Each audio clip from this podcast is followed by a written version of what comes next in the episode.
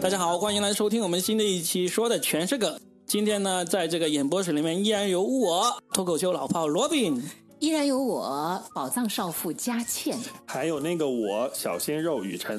那我们今天还有一位嘉宾就非常特别，我们让他用他的声音自己来介绍一下自己好不好？欢迎我们的当当当当，干嘛忘记我名字是吗？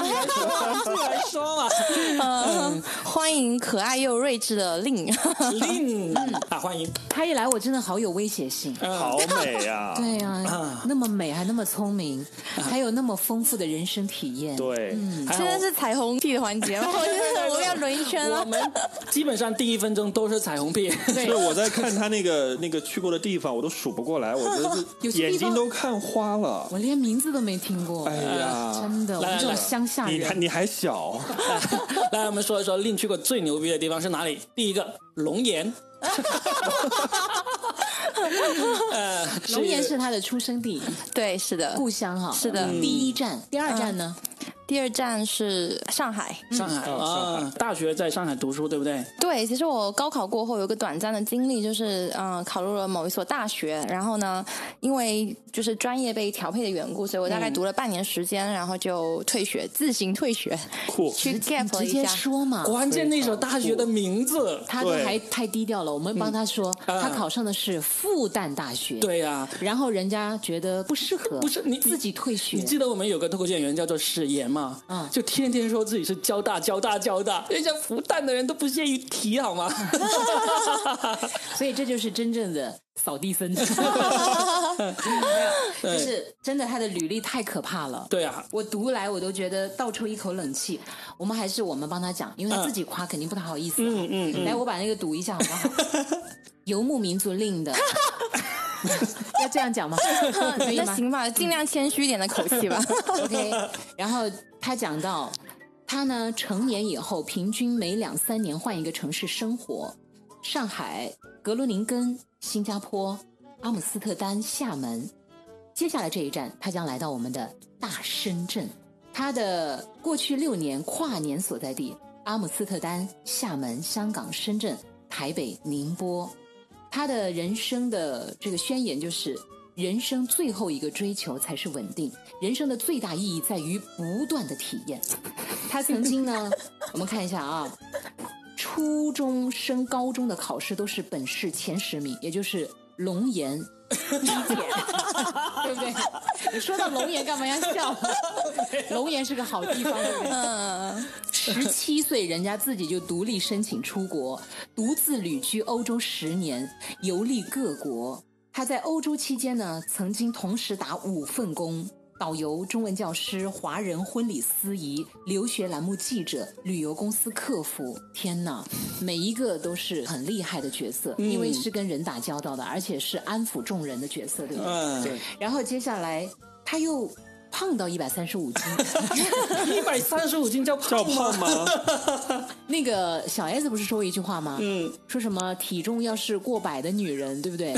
就是好像没有什么是，就未来。是对，就是矮。嗯，哦，不是体重，不过百，不是平胸就是矮。那个但是他还讲的是另外一句，就是如果超过一百斤的女孩子，好像就没有什么未来之类。我觉得这个也是不对的。嗯就就宣扬大家要瘦，这是不对的，对不对？因为其实我觉得她健康还是最重要的啊。嗯，但其实呢，我们的令呢就很厉害，就是他又迅速减肥，因为他觉得自己不可以这样子。二零零九年纹了人生中第一个纹身，努力减肥和蜕变。二零一三年顺利硕士毕业，申请到中国人录取率为一千分之一的工作——荷兰银行私人财富部门亚太区市场经理。哇！而后拿到荷兰的绿卡。哇！我读这一些的时候，我就真的觉得酸是吧？酸。别人家的孩子是不是？对呀、哎，其实我最好奇的是，为什么在复旦大学这么好的学校，你都要读了半年就要退学呢？你是调配到什么专业？呃，经济很热门、很好的专业、对呀、对啊，为什么呢？主要更多是跟我的原生家庭有关系，因为我爸妈其实在我很小的时候就是外外出去工作，然后我大概十二岁就独立了嘛。那我我其实整个初中、高中的阶段是一个比较自我压抑，跟自己天性就爱玩的天性做斗争的这个阶段。然后考考前的时候，其实状态不是很好，就是因为那份压力过多了，那种就是有那种尖子生的心态，因为我的第一梯队，我觉得我是要进北大未名湖畔的人，所以去了那个，而且我第一志愿是想，我当时其实很想报新闻系的，然后就被调配到那里以后，然后再加上家庭的一些。可以算是变故吧，有我觉得更多是逃离的心态，就是想要自己一个人去一个嗯谁也不认识的地方。对对，你你可以看那个城市叫呃 Groningen，它特别的离离群所居，就特别我们那时候都戏称它为世界的尽头。很多人都读到一半就坚持不下去了，就中国人嘛。那个时候因为比较早期，不像现在就是留学生遍地，就特别少中国人，然后又比较难就业。对，所以刚才那句话呢，我唯一抓到的重点就是，因为考差了才考到了复旦。你是不是更酸了？对，更酸就像我问学霸，哎，高考怎样才能考到这个六百五十分？学霸就说，你少考五十分就可以六百五十分了呀。哎，今天我们三个人都是带着一种又羡慕又嫉妒的 酸葡萄情节，但是雨辰应该可以跟他有对话呀，是吧虽然你们不是一个年龄阶段嗯的，没有啊，没有他也差不多是学霸型的。是吧？嗯，嗯，那为什么你会在这个跟嘉谦一起做同事呢？因为优秀的人总是跟我做同事怎么了？好不容易才翻到今天，好不好？因为我觉得还蛮诧异的。他因为其实经济学是一个非常热门的学科，很多人的殿堂可能这个专业，而且在复旦这种高等院校，我觉得还蛮佩服他的勇气的。嗯那他刚才讲了嘛，嗯就是每个阶段你的心境是不一样的，因为原生家庭。有一期我跟诺饼做过那个关于原生家庭，后来我发现有一些人留言说，其实还挺感谢我们这么剖析自己的，对，掏心掏肺。对，真的就讲自己原生家庭受到的那些，嗯，不管是伤害也好，还是说当年的那些冷漠、不公平的对待，嗯，哎，人成年之后很多的决定，其实为都是为了要弥补童年时候没有受到的那些待遇。嗯，肯定啊，就是因为我跟我外婆就是基本上是跟她一起相处的时间最多嘛，因为我爸妈一直在外地。然后呢，就经历过一些呃家庭的起伏，所以我我一直以来，其实我我天性是一个很喜欢探索的人，但是我整个初中、高中基本上是处于一个比较压抑的状态。外化就是我妈认为我是最乖的那段时间，但其实不是很开心。那是不是后来你游历世界各国，其实是因为曾经被压制的太厉害了，后来就叛逆期很长很长？可以算是有某些人眼里的叛逆期。就比如说我从后面的职业经历，我从厦大辞职的时候，很多人也觉得哇。你在干嘛？就这么安稳的一个，在很多人眼中对女生是一个挺完美的工作，你竟然辞职？但是我这个人就是，我永远不会去计较沉没成本，就永远不会想这一点。我放弃就是放弃了，对。就像我那时候出国以以后，我刚去那个 Groningen 的时候，我心态有点爆炸，因为那边。离群所居，嗯，然后我又是本性比较喜欢热闹的人，然后你说你的同学，你觉得你自己很很屌吧，很牛逼吧？人家会讲四五国的语言，就欧所有的欧洲人，你就是一个嗯 nobody，其实是这样子的。然后过去以后又朋友又没有了嘛，然后家里那时候有一些事情发生，所以让我整个就是后来就是变成那个所谓一百三十五斤，人生低谷的那段时间，就暴饮暴食有一点。完全暴饮暴食，非常严重。因为我那时候买药抢的，你就缺乏一个对外的窗口，你就把所有东西，就是我觉得任何东西都是有瘾，比如说有人吸烟，有人酗酒，那我就是外化成，呃，我们英文叫 eating disorder，饮食失调。其实这在国外是一个挺大的话题，只是国内很多女孩子她没有意识到。我是自己是这样的病症，或者是神经性植物失调，也很多人没有意识到，以为自己只是压力过大。嗯，哎，对对对。然后，但我现在比较找到一个平衡感啊，我还是算把我自己的事业和我想探索的东西折中处理的一个阶段。嗯，究竟是怎样在荷兰会有一个好像感觉在世界尽头的一个城市那种感觉？就真的是人很少吗？呃，一个是那是一个小村庄，我觉得有一个人跟外界链接很重要，一个是语言。比如说你，假设你中文很好，你可以用你的语言天赋去感染或者是影响很多人。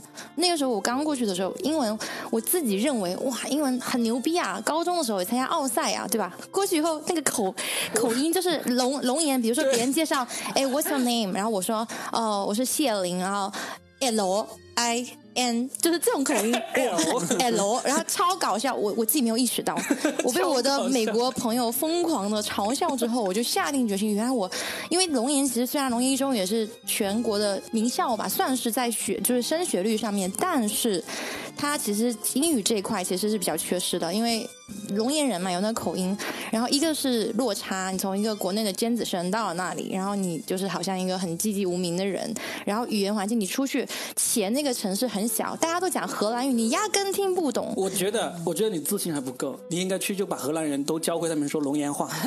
但但但我跟你讲哦，我去阿姆斯特丹以后，真的成为龙岩城市的形象大使。龙岩驻阿姆斯特丹形象大使，对，因为我我在那边，因为我跟几个台湾人呃女生玩的特别好，因为她们性格比较呃外放，但同时又很有同理心。嗯当时呃，他就说我对你是真爱，因为别人说，哎，你今年去哪里旅游？大家都什么欧洲、澳洲，哎，我去龙岩。你就像东北人一样，一去所有人都会说东北话。感染力极强，对不对？对，然后外国人都问你是龙岩喂，然后我就说，嗯，就是那个林丹，你听过吧？林丹的故乡，革命老区，对，最后变成就是哎令的家乡，那很好啊你。是不是告诉他们说龙岩知道吗？Dragon Rock，好冷。龙的摇滚。反正就是龙颜之女，简称为小龙女。好，那其实我觉得一般的人确实是很难那么决裂的。我，嗯说走就走，嗯，而且是什么样的力量支撑你？就是除了逃避之外，更多的是想要去探索，还是说后来跟家庭之间的这种是决裂吗？没没有决裂啦，哦就是嗯他们放心吗？嗯。家庭这一块，我爸其实是一个基本上放养状态，他只会说，嗯，小时候每年年级会回去发表说，嗯，我对我女儿就是很民主啊、所以她有极高的学习自觉性，但其实他压根没有管过我。然后我妈妈其实是一个很依赖我的人，比如说我在荷兰的后期，她会说，哎呀，你赶快回国啊，你没有回国，因为那时候已经拿了绿卡，她说你没回国。我都睡不着觉，其实是这一句话让我那个时候其实最最后也是一个原因之一，我回国、就很分裂。然后那个时候，但我妈妈因为她她在气场上，她可能就是比较小女人，所以我做决定，她也没有去干涉。同时有一点，他们可能一直觉得小时候都是我自己在，有一种那种好像比较遗憾那段时间没有陪我的那种心态，所以后来也没有就是形成一个路径，就没有太干涉我。但我那时候退学回国的时候，我妈是唠叨了很久时间，然后我记得非常清楚，我跟我爸说我想出国，因为我现在过得不开心，然后我爸就沉默了很久，然后就说如果你自己做决定，你之后你再后悔，你你哭着你也要完成这个事情，他就这样讲。但我其实去荷兰以后一度落差很大，我有想过退学，但后来我想说，哎，那也。浪费了这些十二年的这种，对吧？而且他很厉害，他在荷兰的学费啊什么都是他自己打工挣的。大二开始大二开始，做了很多工作嘛，嗯嗯，来讲讲那些工作吧，比如给那个主持婚礼司仪，那是不是也很神奇？我跟你讲，那个超神奇，嗯。因为啊、我主持的是华人的呃婚礼嘛，嗯就是他们就是中英双语的嘛，因为有一些亲戚是听不懂就是英文的，嗯，然后他们华人就是平时是开餐馆，然后白天特别忙，所以他们的婚礼时间是在午夜十二点，午夜十二点开始，宵夜接新娘对？，就是午夜十二点开场，然后呢有点中西结合，就是午夜十二点开始开场，然后司仪上场，然后各种新人入场，就那一套程序可能跟国内有点出入。走下来之后，就最后一个环节环环环环节，节环节，嗯、就是。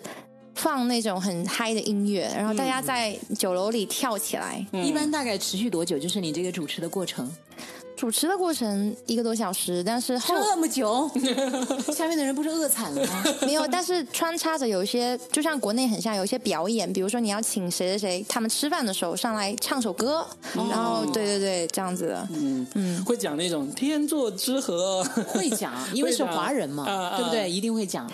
要讲吗？嗯、我的话会依据，比如说是广东人跟福建人，他们讲的东西就不太一样。嗯对，然后如果有些人他会提早跟你讲说，他想要轻松一点，就不要讲那种很制式化的什么天上有白云啊，什么相依那种，就有点土嘛。嗯，我觉得请他去主持婚礼的都是比较大度的女生，为什么？因为她长得这么漂亮，都会抢那个新娘子的风头。一般找个丑长得丑一点的去主持。对吧？所以这是为什么都是男主持婚礼，男主持比较多。多对嗯，婚礼男主持多的还有一个原因，是因为男生的那个那个气场啊，还是会比嗯女生要稍微强一点。因为其实婚礼有的时候讲的是一个气氛，对，对他就是要大嗓门儿，嗯。然后要煽动大家，嗯，呃，对对对，所以这一方面女生确实是比男生稍微的弱一点点，但确实就像令讲的，因为我也主持过很多婚礼嘛，嗯。就是看那个主人家的需求了，嗯。有一些呢他就需要现场蹦迪式的，就是真的很热闹那种，然后嗯那个一般你们男的哦，开场就是。Ladies and gentlemen，就那种真的到了夜场，但是女生要喊出那种感觉，就首先也没什么美感，然后这个气势也不足，你知道吗？嗯哎，对对对，另有没有遇到过那种就是要求也很奇葩的？倒比较少，因为就是过去的华人，我觉得还是会有一些西方的这种兼容的，就是比较比较绅士一些，但是就会有一点点的意外情况，就是可能因为这就看酒品了，可能喝完以后有一些，确实是你你在你在移民的家庭，你在异乡其实很艰难，可能有人花了十几二十年才移民过去，然后女儿儿子结婚是特别开心的一个事情，他们有点失控，就是理解理解。失控，然后在那边狂嗨狂跳，然后还说哎要不要一起跳嗨？这个不是保安的事情吗？为什么司仪也要管？没有，因为你当时刚好在台上，哦对，他就突然跳到台上，然后你就要想很多。还有一个阿姨都特别搞笑，她没有跟我提前调过，她就说。她说：“我现在要为大家表演一段我年轻的时候特别喜欢，她年轻时候喜欢民族舞嘛，就突然上去狂飙，还让我跟她一起跳，然后我就只能狂吹彩虹屁。我说哇，没想到就是阿姨还有这样这样的才艺，这是一个幸福的家庭，你知道吗？哎，其实做婚礼司仪是特别考验人的反应能力的。那是 那是必须的。来问一下令一个很直接的问题：那边主持一场大概能挣多少钱？让我们了解一下吗。这是我们这个节目的特色，每个嘉宾我们都要问他你收入多少，你赚钱赚多少。当时嗯、呃没有很高，一场的均价是两百欧左右，然后当时是一比十左右，那就是两千块钱人民币2000块钱。然后同时看雇主他的红包大小，他如果觉得你比较辛苦，他会包一些额外的红包给你。那还在当地来讲算是高吗？还是一般的水准？嗯、你如果按小时工来算，你按按小时计费算不错的，因为你可能就是别的工种的话，可能十几二十欧的也有这样子。嗯嗯，就还是挺好的啊、还不错。对对，我觉得挺好。但有一点，因为它十二点开始，然后有时候在跨城的话，我就得熬夜。同时，有时候你中场休息的时候，就是那个时候我颈椎病可能就那时候落下，就休息的时候就条件不是特别好嘛。嗯，那你有没有统计过你大概主持过多少场婚礼？你在算总收入是吧？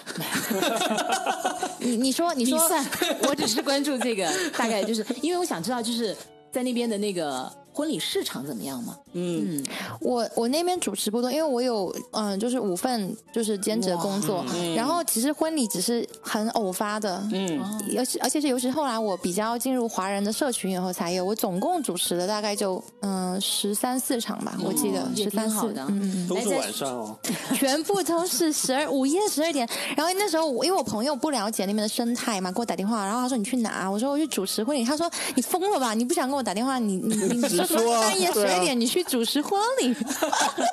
确实匪夷所思。对嗯就华人在海外的那种生活习惯就改变这么大。嗯部分荷兰华人，美国好像我听说没有这个样子，他们比较西式。那就是香港人也是这样子啊，他们的那个婚宴基本上都是八九点才开始的。晚上八九点。对，就是晚上八九点才开始，所以到结束的时候也是到十二点一点你说到这个，我其实来了广东以后啊，来了深圳以后，我也有个新的发现，在我们老家举行婚礼，永远都是中午，中午只有二婚的才会晚上。真的，我们那里有一个不成文的规定嗯，如果那场婚宴定在晚上，嗯，你就明白那是二婚。二婚不，所有人都会知道那就是二婚。对啊，就是他又想举办，但又不想那么高调，他就会到晚上来。嗯，但后来来深圳之后，发现其实大部分都是在晚上举行。对，六六点入席嘛，就是对我第一次来参加深圳的一个婚礼的时候，他们说走啊，去喝酒了。我说好啊。我记得中午准备出发，他说不是，是晚上。我就后来很不好意思，在婚礼现场问人家是不是二婚是吗？我我我忍了很久，我悄悄的问了我那个同事，我说他们是不是二婚？他说当然不是啦。我说但是在我们老家好像就有个不成文的一个，不知道现在有没有改变啊？因为现在人的观念又发生了一些变化了嘛，信息也变得更透明一些了。嗯，嗯，深圳反正后来我知道为什么会这样，嗯因为中午大家都太忙了。对啊，但是在我们老家的话呢，白天大家真的大把的时间，就盼着早早点开始婚礼，然后可以热闹一下。对他们可以从中午吃完那顿婚宴酒，一直吃到晚上就喝酒。嗯，下午的时候，你知道就。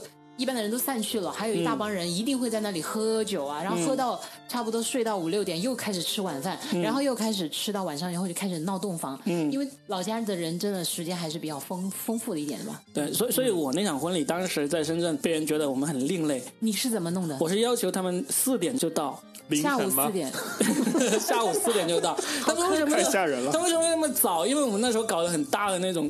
那种仪式啊，我们是先是下午是一个西式的，我们在草地上鸡尾酒会，然后还有那个小提琴、大提琴四重奏那种。哇，你好有钱呐、哎，你要不要再办一次？啊？邀请我。邀请令做婚礼主持，凌晨十二点来给你主持。我现在没有那个体力了，不好意思。呃，然后一直闹到下午六七点，然后再开始移到室内来进行那种中式的那种婚礼。那个摄像师跟我说，他说我拍了那么多人，就只有你这个我拍完了，我两桶那那个录像带还拍不完呢。你有多爱你老婆？没有，我们就喜欢闹嘛。你有多有钱啊？这是。没有，不，呃或者说你到底做了多少对不起他的事情？要通过一场婚礼两种方式来弥补。就是只能结一次婚，那就过得好像结了两次那样子嘛，就丰富一点嘛。哇，我忍不住又 又多说两句。啊真的，我作为一个女人，嗯我确实觉得。不可以在婚礼上面让这个男生随随便便对啊太随意了，嗯一定要让他付出一点什么。对啊，我自己啊，我知道会会可能会又会有女孩子不喜欢我这个女嘉宾，我不管了，反正我还挺真实的。但我觉得这就是每个人真实的经历嘛。嗯比如我觉得我在婚礼上面，嗯我太随意了，嗯，我当时就也没有人来接亲就，随意到自己去盛饭那种是吧？那倒没有，最后还是被朋友强买单的那个婚宴。你太夸张了啦！我不至于这么作践自己。你是不是两场让别人买的单呢？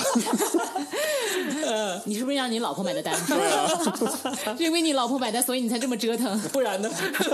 我跟你讲，当时就是因为我觉得我我他太爱我嗯，老公了，然后太太爱你老公哦，你太爱你老公了。对，就是在那个婚礼上面，早上的时候一般不是都要到那个什么娘家去接亲吗？接亲对啊而且大清早就要去，我们那是凌晨五点钟就开始我，们也是很早，浩浩荡荡的，是不是？天都没亮。哇，而且要租豪车，对嗯，嗯特别是从你租的那个车看出你这个用不用心。啊对不对长龙队的那种，我什么都没有，啊，我们两个人睡到早上，手拉手 倒没有，就是要他一个同事开了一个车，嗯，开到我们楼下，我自己拿个喜字贴上去，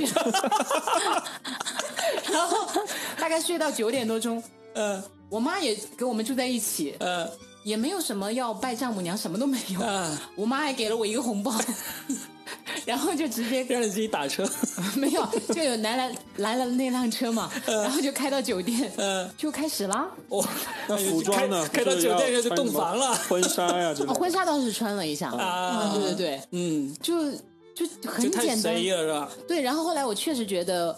我男人显现出那种对我的不在乎，我很后悔。补办补办，嗯，不用了，不用了，没什么意义，真的。但是姑娘们，你们不可以这样哈，就是、嗯对。然后后来我也体会到，就是其实形式呢也没那么重要，重要的还是你们两个人的感情基础。哎，话锋一转，我就想问问丽，你见过这么多婚礼的，那到你自己那一天的时候，你会有什么特别想法吗？就不要自己主持，哎，对你你知道吗？就是我我其实给我印象更深刻的是，因为可能那时候的经历嘛，我回国以后，我主持了三场我自己闺蜜的婚礼，就是这几年陆陆续续的事情，那个冲击力都是从小玩到大的朋友，感受很不一样。然后我上一个给闺蜜主持婚礼的时候，她跟她老公深情对望环节都很淡定，她就觉得哇，我已经知道婚姻的本质。但跟我在一起的时候，她特意把那个捧花给我的时候，她看到我，她真的是泪目。嗯，对，那一刻我会有点触动，因为我主持挺多的，我我从一开始哇场场必哭，到后面就逐渐有点冷漠。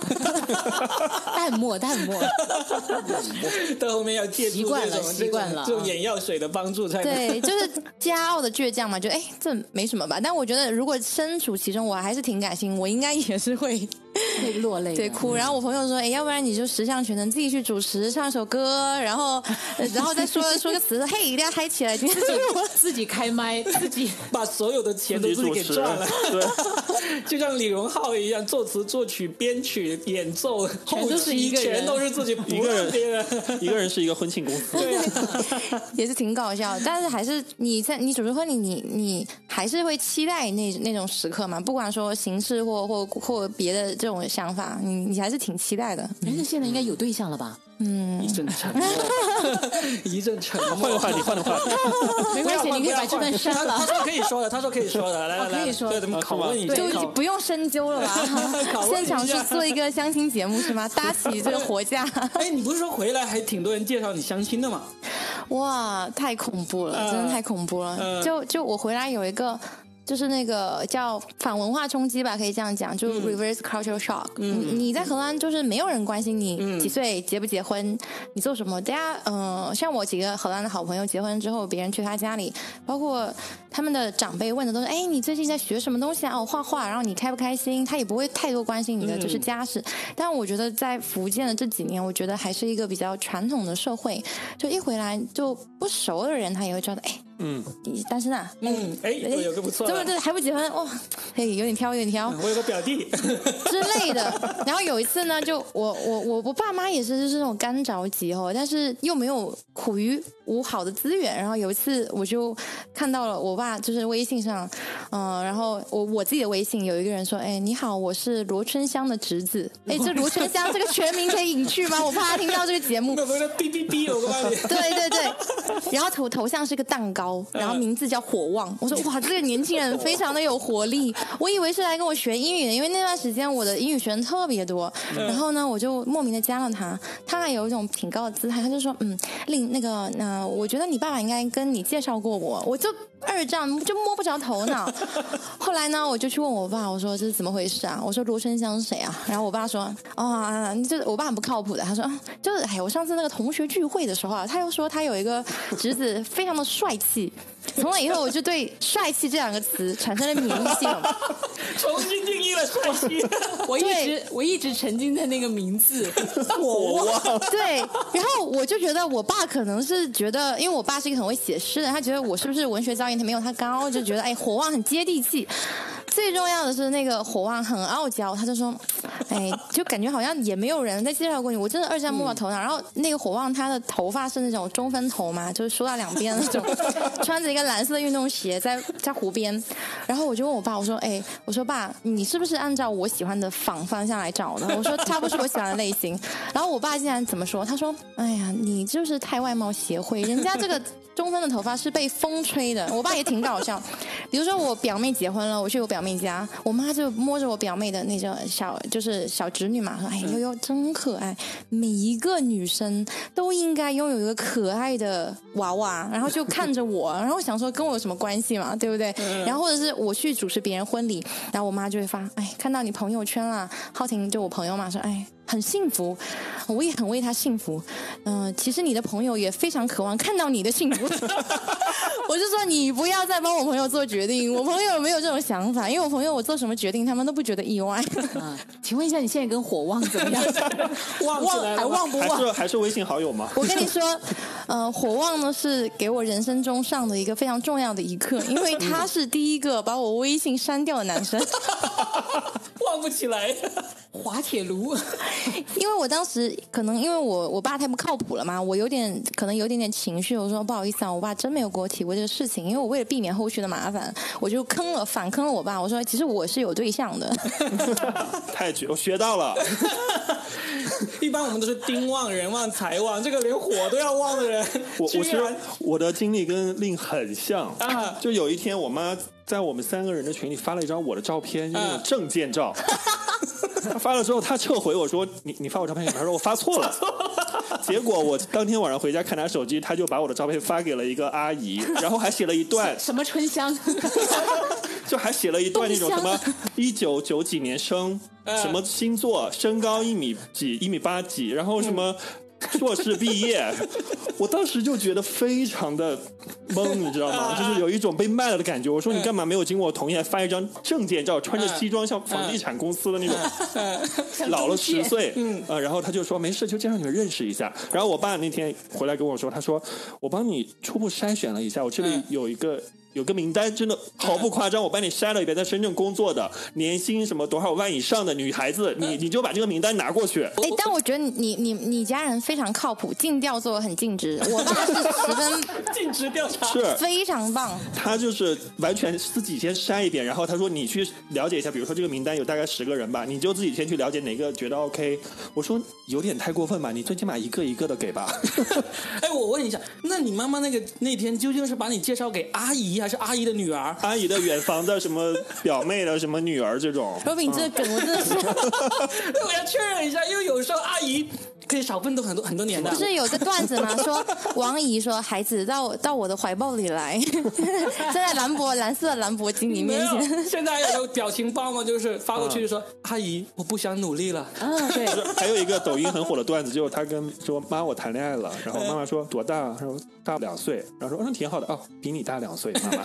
大两那那还有啊，重金求子的呀。呃，对呀，直接打过去就妈妈。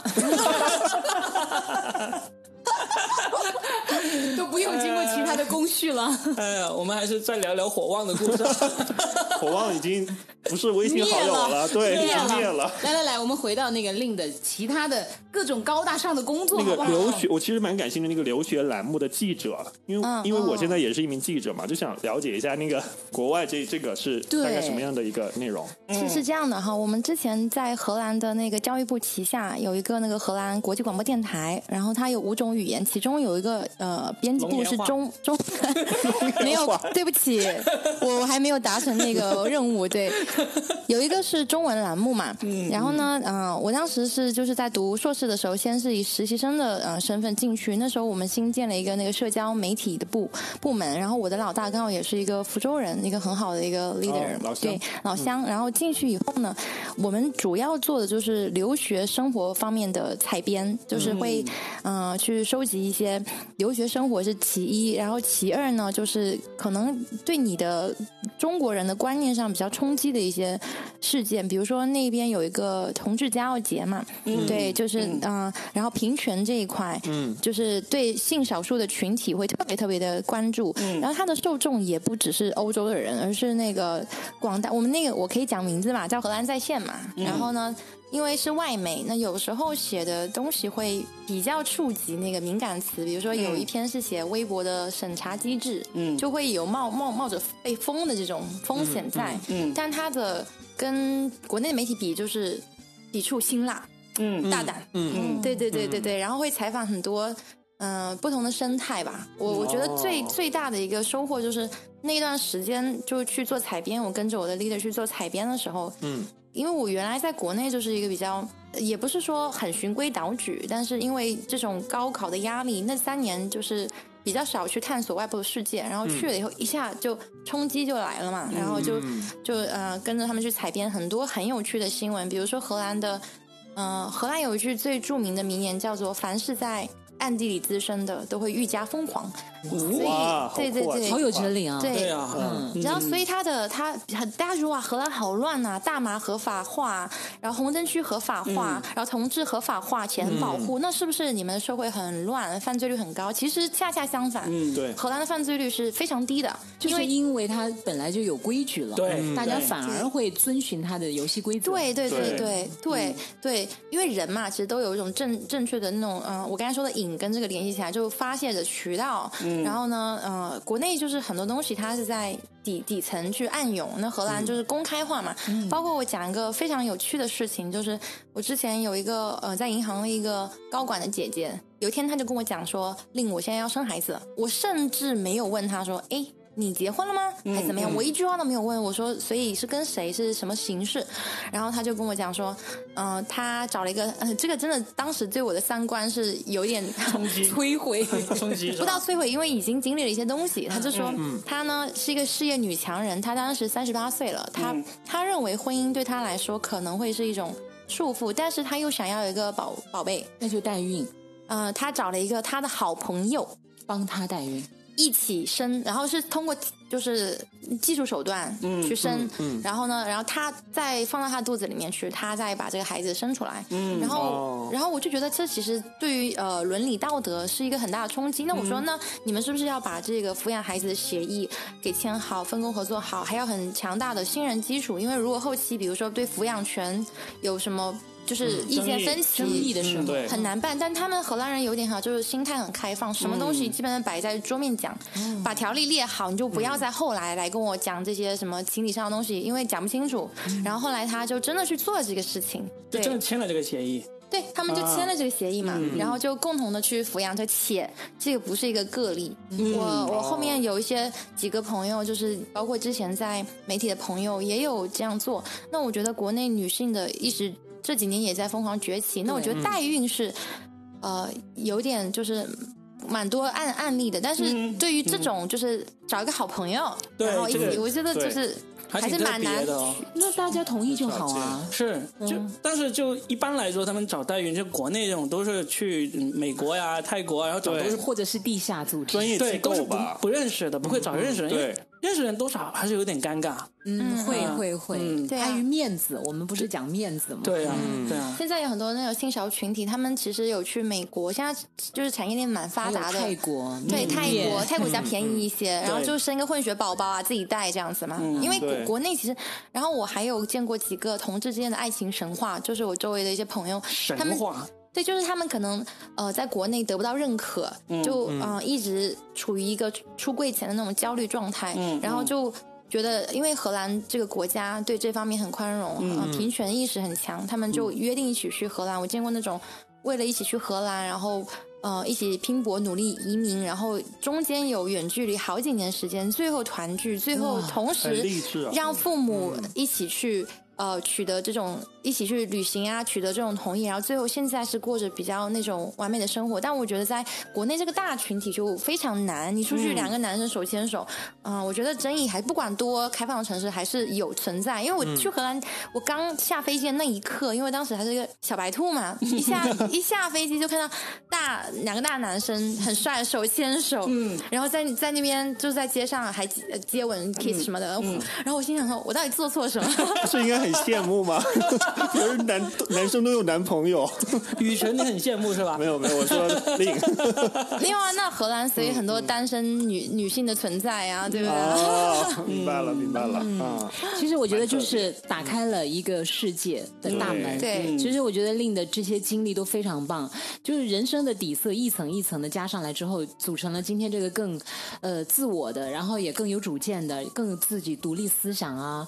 这样的一个令，真的，要不然的话，很多时候你就会陷入偏见嘛。嗯，然后嗯。偏见和成见其实是阻碍人发展的最大的一个障碍。嗯，对，因为你有成见的话，成见就是你心里的一座大山。那就像那个哪吒，哪吒 哪吒里面刚好就有那个一个台词，对，就是成见就是人心里的一个大山。嗯，然后偏见的话，其实我倒是觉得每个人都有自己的偏见，但如果你看多了世界的各种各样的事情之后，慢慢的你就会能换个角度去想问题了。，对、我，我其实一开始有一度我就在怀疑，我说哇，我为什么来这里？因为其实那个重建你自己的。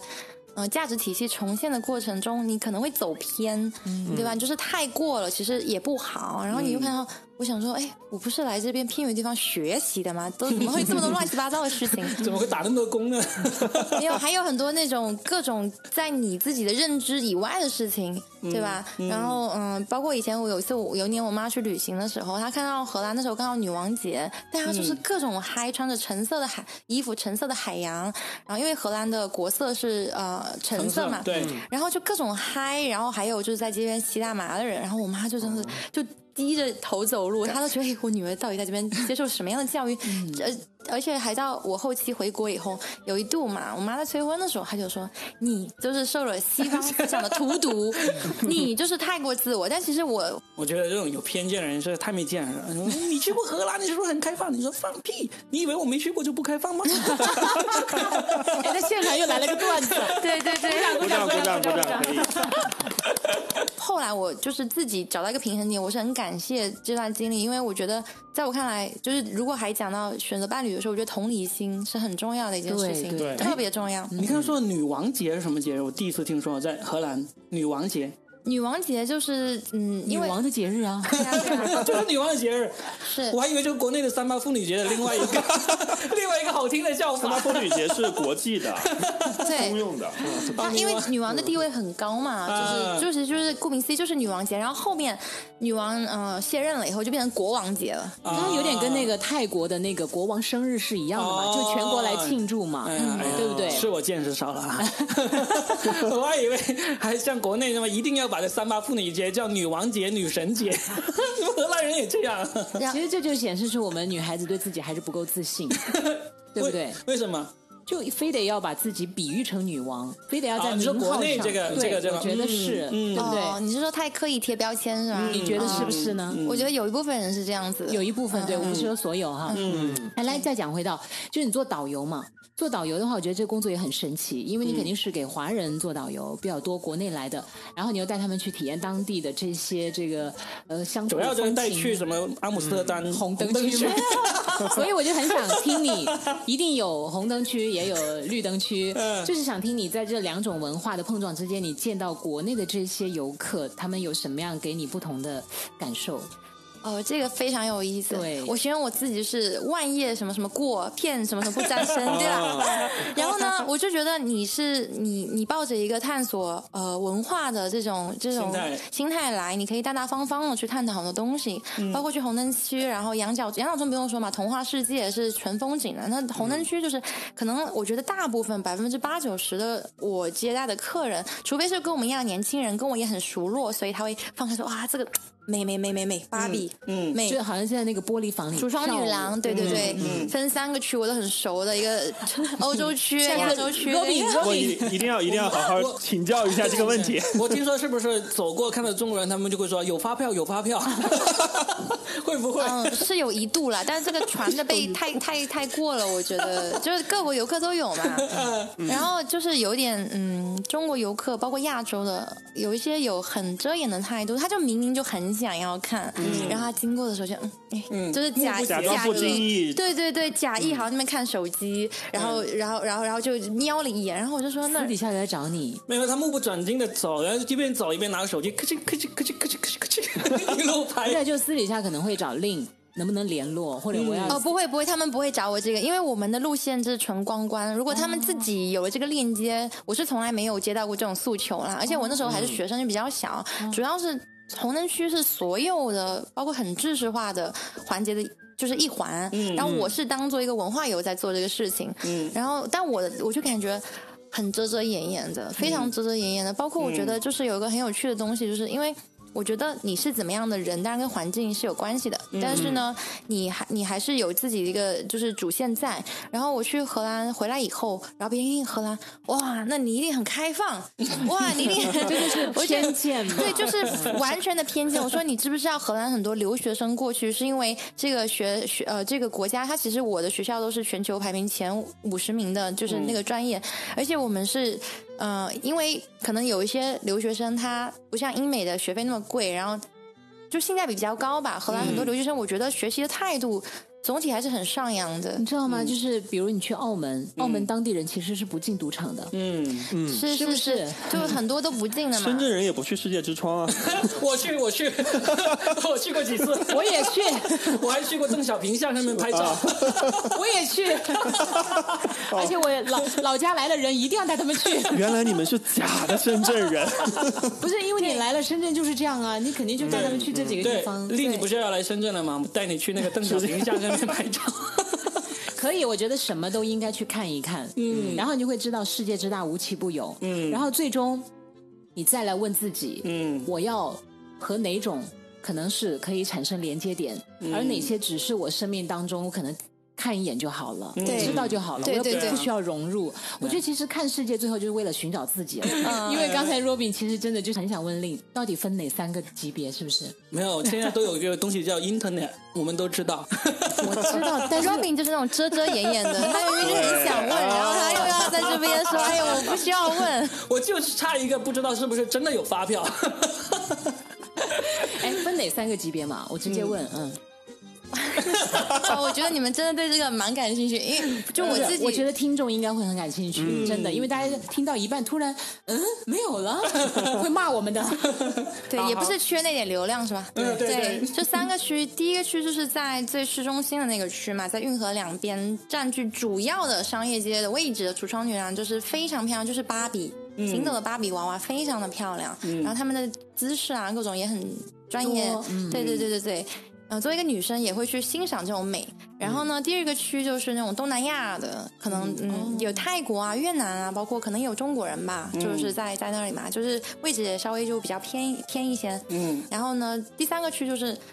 那种黑人，嗯，阿姨，然后有些体重是非常非常重的那种，嗯，对，然后还有一个奇异区是什么样的奇异呢？就是一些性癖好、性少数群体，就是有一个，嗯，我我记得印象比较深刻的是，呃，有一个男士，他其实身形是非常健壮的，然后他的上身是，呃。有去做胸部的手术，是女性，然后下身还是男性。然后我当时一听，哦不，我当时一看到，我就有点震惊，我都不敢直视他。然后后来我就觉得，就见过这些东西以后，你你你更能就是只是在心理上，不是说，嗯，比如说我我带人去，他一定要去什么样？我觉得就是一种文文化之旅。对对对对，嗯，实际上就是有很多人就是和你完全不一样的生活呀，嗯，真的啊。我看到有一个公众号也是，好像。写了一个什么人？可能令也看过。那个人把自己幻想成是一条龙啊啊！就那个对，他还把舌头，他还把舌头就呃弄成那是的，就那个。然后包括他的头上还有好多角，他自己把它弄出来的。对，他通过打打针或者是这些方式植入了一个角吗？在头上？不是，他是通过一些打一些什么东西，然后让自己整个看起来就像一条龙，然后浑身都纹了各种各样的纹身。嗯，但是他这个人其实是。很善良，很善良的一个人，就是大家会用有色眼镜去看他，觉得肯定是怪物嘛，而且看起来有点凶的哈。这包括他的牙齿，那他应该来中国呀，我们都龙的传人嘛。我觉得他嗯，来中国可以邀请一下，把他报销机票吗？下次邀请他上节目吧。不用，他就生活在他那个地方，都已经饱受争议了，但是他坚持了很多年，是不是？对对对，最后大家去跟那个采访呢，就了解到，其实他。他就是有这样一个理念，他就是觉得自己就是这个，他又没有伤害任何人。对，然后对不对？我我看过那篇的一个采访，他他他有一个点是说，他小时候有一些呃，我具体的情节忘了，一些自卑一些经历，其实他就是对外释放自己内心的一些能量。他觉得他想做一个特别的人，可能只是。通过外化的形式去这样展现出来，但是我没有伤害任何人，我做自己，这个跟荷兰的理念是百分之百相契合的，所以我当时也一直在看他这个故事，有点受触动。但是大部分人就是戴着这种有色眼镜，一看到就说哇，好恐怖啊！我觉得就像是我，我有些朋友看起来五大三粗的，很社会，但其实他内心非常的非常的善良，对，就像就像。有些那个大男子主义的男生啊，看到女孩子长得漂亮，开着豪车，就一定认为她一定是靠男人上位。对，我觉得这就是很偏。包括，哎呀，算了，这个话题要延展出来就没有。你可以像那个罗什么一样，把个哔哔哔，把个名字哔掉。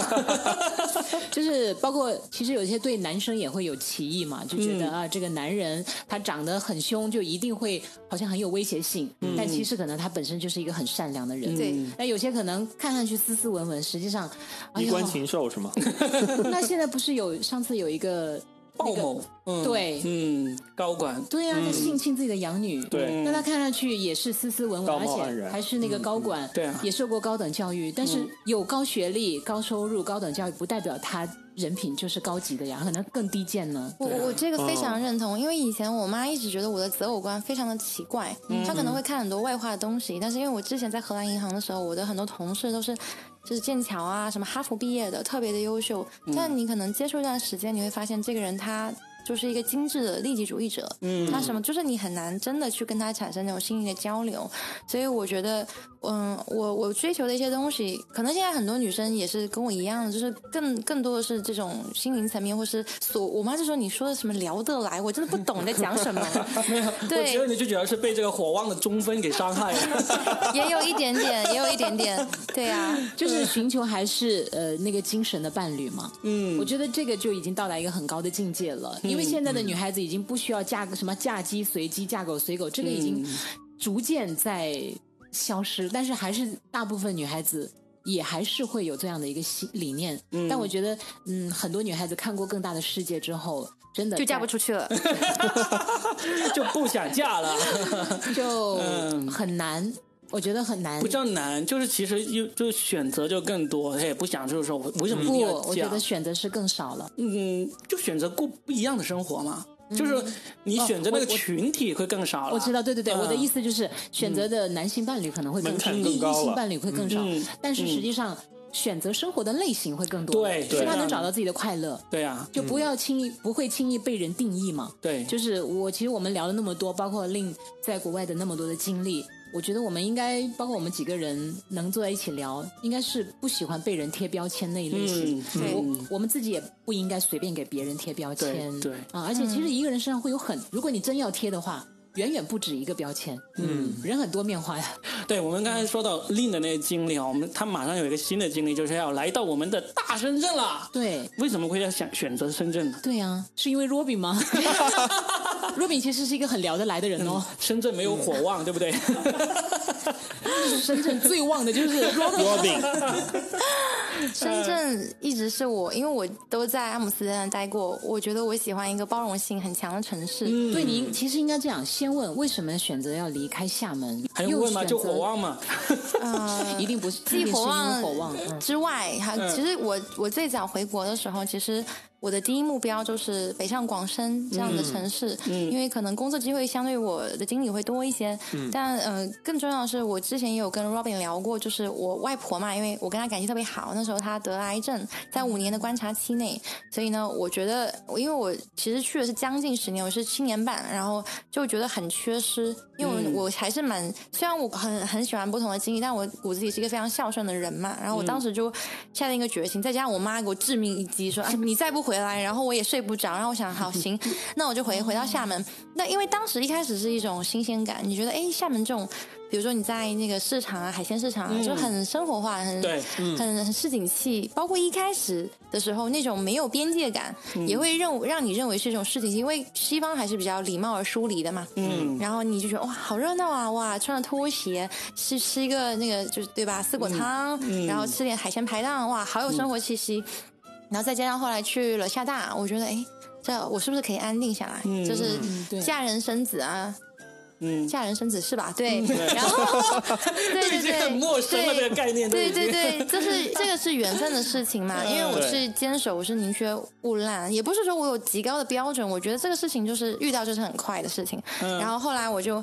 呃，有一个很大诱因是我从一开始出去，呃，回到厦门，我就知道我有一天一定会可能会走，除非我我可能嫁人了，就是也弄不动了，你天天那边带娃，你怎么跑？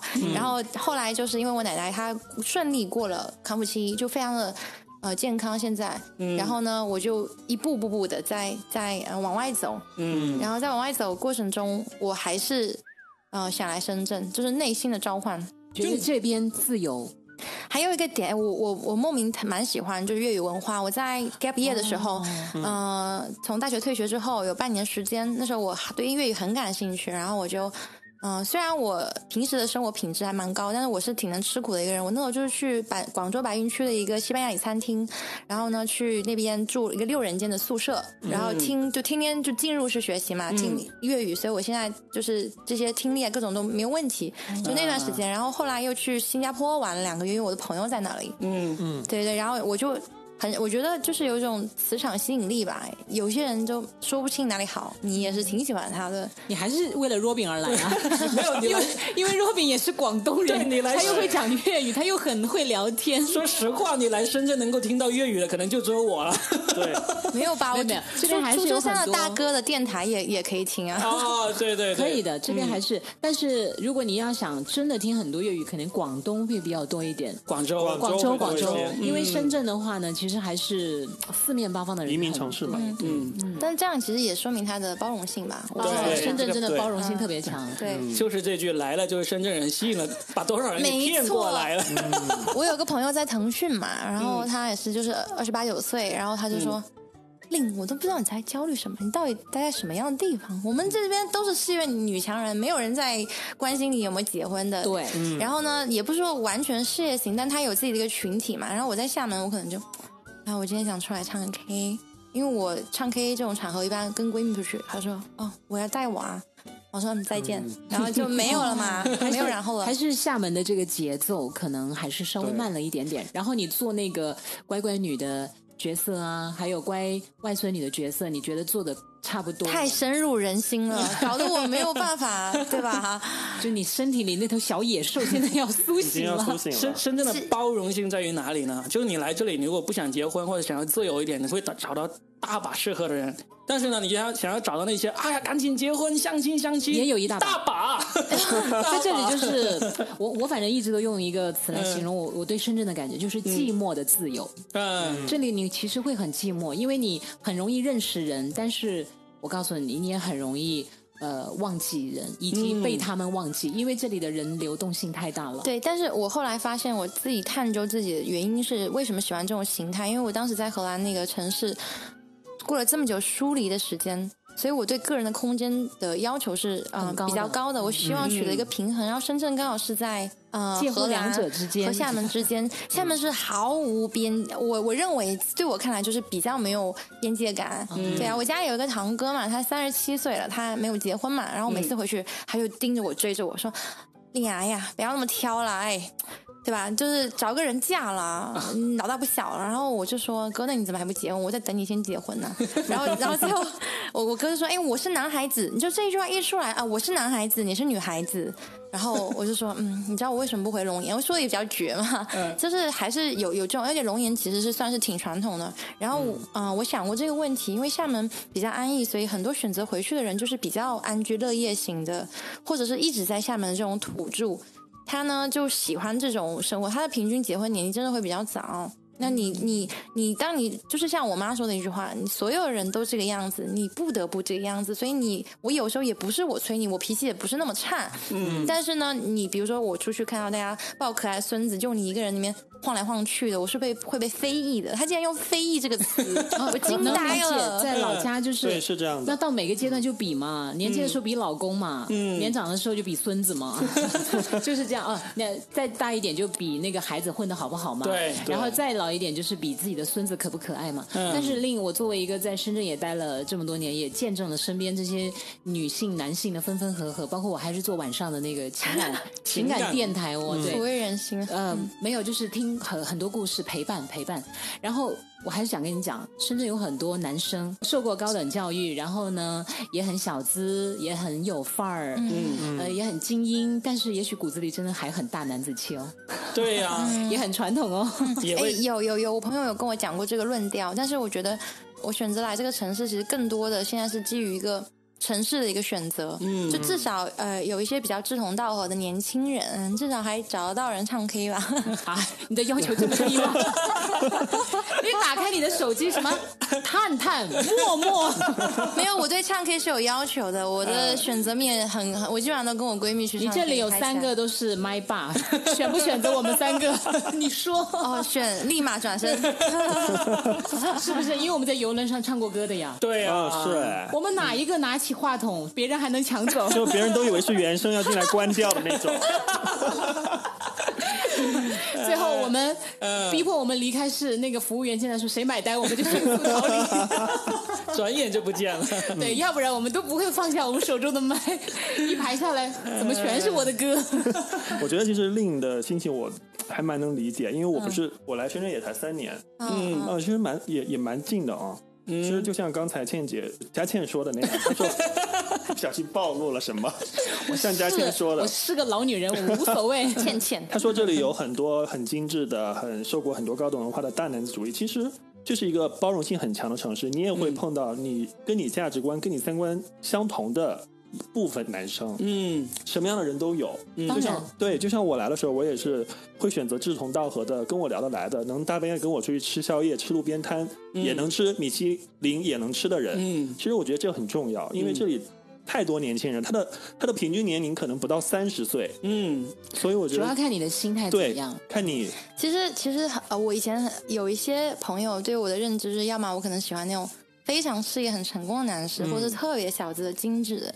但其实我最喜欢的男生就是真实，嗯，真实感。他并不一定要什么有留学经验或干嘛，我告诉你让我开心的。雨辰很真实，包括包括他刚才在给你介绍那一段，就是对有嘉健说的那种，但是也有我们年轻人 可以和你去吃米其林，也可以吃路边摊。雨辰不错的啊，佳倩，你主持的是《鹊桥夜话》。对啊，你是干嘛？我最喜欢拉郎狈了。哎，你这样搞得我们很尴尬。你们尴尬了吗？但我觉得雨辰不真实，老是强调自己小鲜肉就不够真实。不真实吗？非常真实啊！不像不像我们俩啊，只是把老子挂在嘴边。因为因为我我我个人就是可能有一些女生在一定的阶段，她会特别喜欢那种好像有一个光环的男生，但我现在就是。嗯，我有两句话，我喜欢真小人多过伪君子。然后我也是，对对对对对，嗯，呃，不要来跟我耗费或者是内耗这样子。然后第二个就是我喜欢。呃，真实坦率的人，他可能工作上，比如说我自夸一下，我工作上比较成熟一些，就比较负责。但我平时就是有时候会讲一些那种自以为很好笑的话，然后你知道吧？然后我觉得哇，我好幽默。你知道我去我去那个呃脱口秀，我那个厦门的呃俱乐部脱口秀俱乐部创始人是我闺蜜嘛，嗯，然后当时创始的时候，她就一直鼓动我，哎，令你上场好不好？然后讲完以后，我有两个妈妈粉，可能是因为我是大学老师吧，就哎哇，令你讲的非常好，加微信。然后结果我就被另外一个闺蜜，就是佳丽嘛，她在这个脱口秀界有一席之地，疯狂吐槽。巨大的胸怀而著称。他是，我告诉他，他说你讲那个又长。又不好笑，那个半个小时是什么东西？我以为要结束的时候，你说啊，我再补充三点。你是大学老师在教课吗？然后我那时候才意识到啊，是这个样子吗？天啊，哎，家里我明白了，就是令他的意思就是他在工作当中会非常的成熟，而且很独立。嗯，然后但是生活当中他其实有很小女生的一面。嗯，然后呢很俏皮，然后有时候也很搞笑。我可是个小机灵鬼。所以是什么分裂令嘛？对。他的标签嘛，对，然后嗯，但是其实我开始为什么会特意讲那种类型的男生呢？是因为我虽然另说他的年龄是不可以谈的，但是我大概知道你的需求点在哪儿。嗯，因为我毕竟比你年龄大一点，然后呃，我知道你九五是吧？五九。然后呢，嗯，因为肯定太年轻的男生，其实我觉得不太符合你的需求。你还是会希望稍微成熟一点点的，因为他提到了一个词叫做同理心。嗯嗯嗯，一个人要有同理心，但凡还是要有点经历才可以。不啊，我觉得他做萧亚轩也挺好的，平平无奇的 恋爱小天才。对啊，就年轻的 他不是成熟的都可以尝试啊。他不是，他不是。对，哎，佳倩，你你的结论是你你怎么判定？我会觉得你有点难找到那个。就是你想要的灵魂伴侣，阀值很高吗？哎，其实这些都场面话，长得帅就可以了。好，我们就期待啊！就跟有些男的，那次我看了一个段子，他说对老婆有什么要求？贤惠啊，勤劳啊，善良啊。嗯，主要是长得漂亮。我有个朋男生朋友，他就说我最看重就是女生专一、孝顺、善良。好。我说那长相呢？长相适中就可以，每一个都是网红脸的那种类型，他就是这样子，天天在欺骗我们。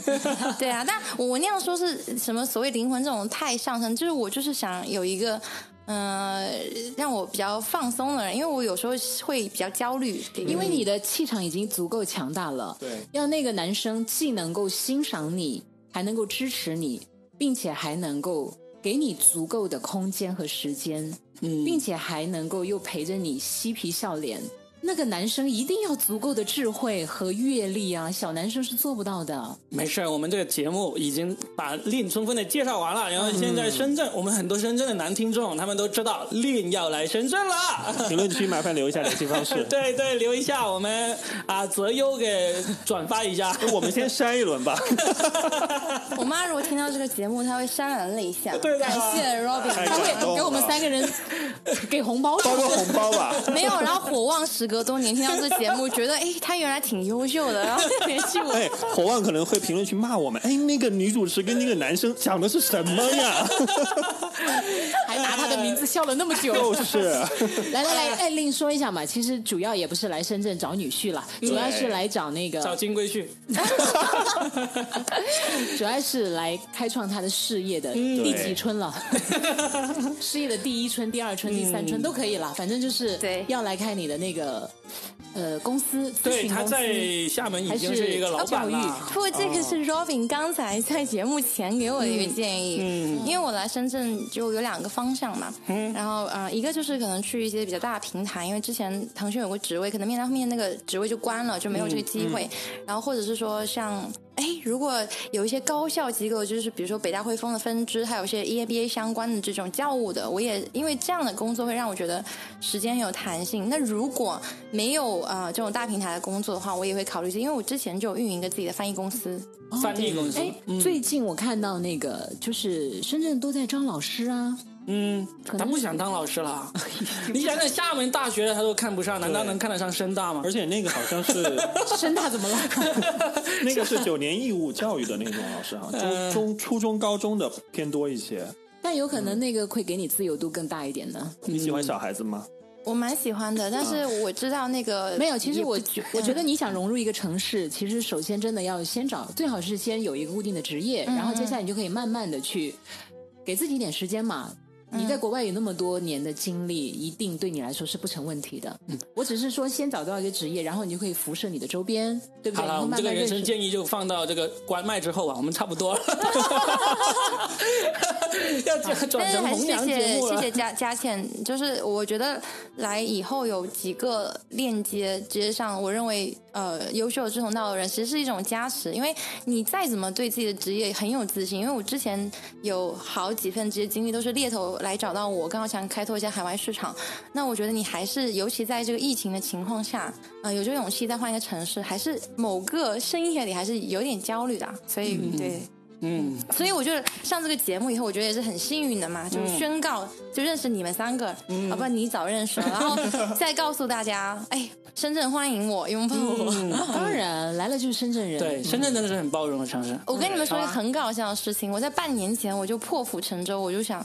哦，我要来深圳了。然后我半年前 什么八字都没有一撇，我就已经把户口移来深圳了。啊，你户口已经我在深圳了吗？对是以留学生的身份移他的资历绝对没有任何问题，而且还有补助的，哇，粮草先行啊他啊！还可以从深圳市政府领钱的那种。对对，真的有三万块钱硕士。对啊，两万五吧，嗯，两万五。厦门是三万，我可能领过了哦，那 那没事了，那你来深圳的第一顿宵夜你就可以买单了。可以可以，想吃什么烫韭菜？拭目以待。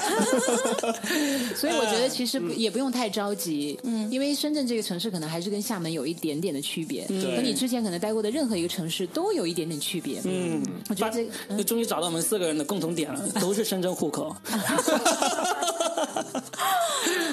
总结得很好。嗯，好吧，那我们就以这个节目。要总结啊。我我不会啊，你来你来你来。来来。好，那就跟那个令聊了那么多，我其实真的觉得，就是这是一个我非常欣赏的女生，嗯，甚至是我想成为，但是我没有成为的那种女孩子，嗯。因为她她的足迹遍布那么多个地方，嗯。曾经有过想要是逃避，或者说想要呃远离，但是其实最终还是寻找到了他内心最想要的那种感觉，就是。嗯包括他在那个过程当中，在异国他乡，一个女孩子内心如果不够坚定的话，其实是很容易迷失的，你知道吗？对，因为诱惑也很多，然后威胁也很多。我觉得包括那些有危险性的人呢深，深夜的火车，是我还被抢劫过，绝对的。包包被抢到，然后护照抢到，就延迟没法回国的这种事情也发生过。嗯一定会，因为你毕竟是在异国他乡嘛。嗯但是他都自己一个人走过来，嗯因为其实令还有一个部分没怎么讲啊，嗯但我们也不深究。但是我觉得那个部分对他很重要，就是其实你父母亲和你的关系。嗯但这个你可以不用讲，你自己明白就好。没事，我们下次再请他来再来一期，就是他快来深圳了嘛，我们再来一期。不啊，如果他不愿意讲，其实他就还没有到那个点。他只是不愿意讲那个年龄而已。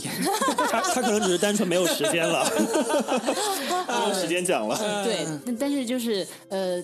他有呃有有讲了一点点，但是又没有讲透，就说明那个其实对他来讲还是一个很大的一个部分。嗯，所以就是接下来他又很勇敢的来到深圳，而且像他每次干什么事情都几乎不给自己留退路的那种人，嗯我最欣赏这种人。对因为有时候人呐、一旦给自己留退路太多，嗯就会频频回首，然后其实什么事都干不成。其实这个做法的呃一个前提就是有点积蓄，第一是有积很很，现实的。第二是其实你还是对自己足够自信吧。对对，我们之前说到一个那个 slash 的这个就是跨界者的这种概念嘛，就是因为你不是说呃一闪而过。其实你会去花时间，比如说我之前去厦大，我为了去厦大磨课，我在新东方磨课磨了半年时间，就是嗓子都哑掉那种，去训练自己的技能。所以对自己的技能方面，无非就是一种选择。你可能你选的是野心，还是自由，还是什么东西？然后你来，你可以有一份闲事，但工资不是很高的，或者你很忙，你收入很高，看你怎么选择。对，我觉得这这些都 OK，就是你能活下来，首先。然后我之前像我，嗯，在回国之前，我就给自己买了重疾险。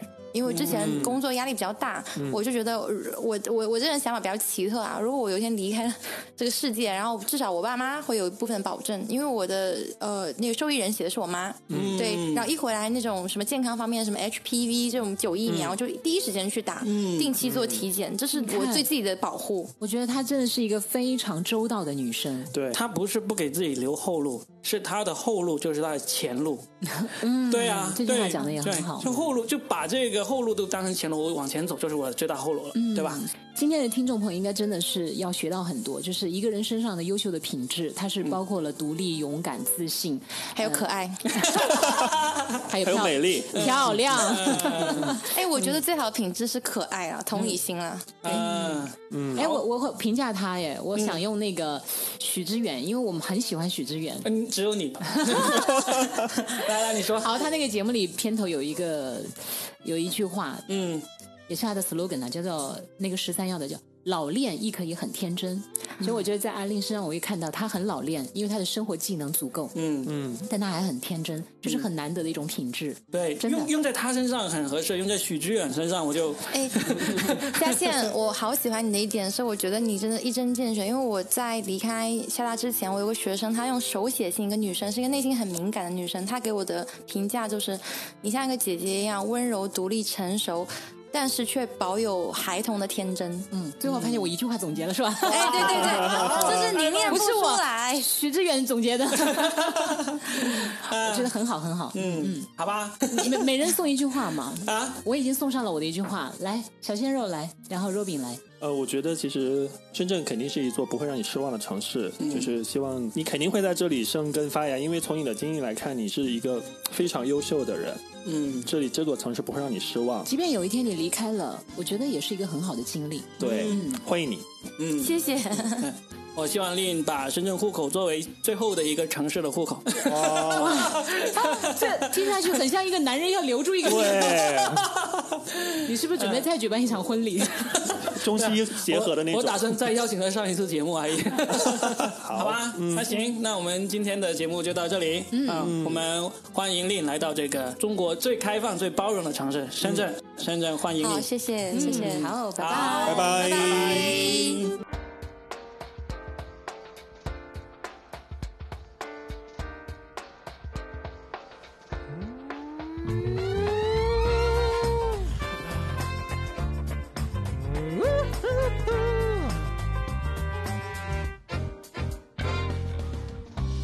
捨的已故記憶失去憑藉，必須心息，試着再為美夢給力。To be snake，每每趁機於腦內進擊，令人無力駁斥。如輕輕的捨去昨天一片狼藉，不必憂戚，歲月中在拼命冲洗。So have a break。讓每個細胞釋放掉壓抑，放下角力形態，不必修飾。緣何令你令我在不斷露營，为求盡氣力放大到讓萬人都尊敬。公司可給予晉升，愛侶會倍添熱情。然而自我被殺掉，像沒有家的身份證。輕輕地捨去昨天一片狼藉，不必憂戚。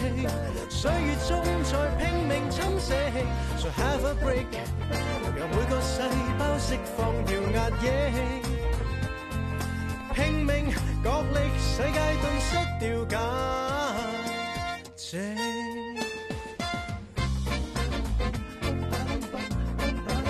Ba-da-ba-ba-da-bum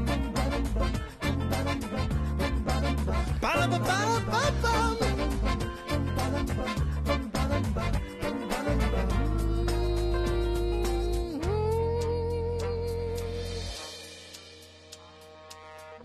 重拾觉在脑内一抹热情，渐觉醒，愿看到些掉往日失落事情，清一清，要跟火花情若性，再擦着某种反应，悠然地有若坐禅，肯出心境，不舍的，已故记忆失去凭藉。必须心息，试着再为美梦给力。Cause truth is naked，每每趁机于脑内进击，令人无力驳斥。如轻轻的舍去昨天一片狼藉，不必忧情。岁月总在拼命侵蚀。Let's have a break，用每个细胞释放掉压抑。角力，世界觅得到价值。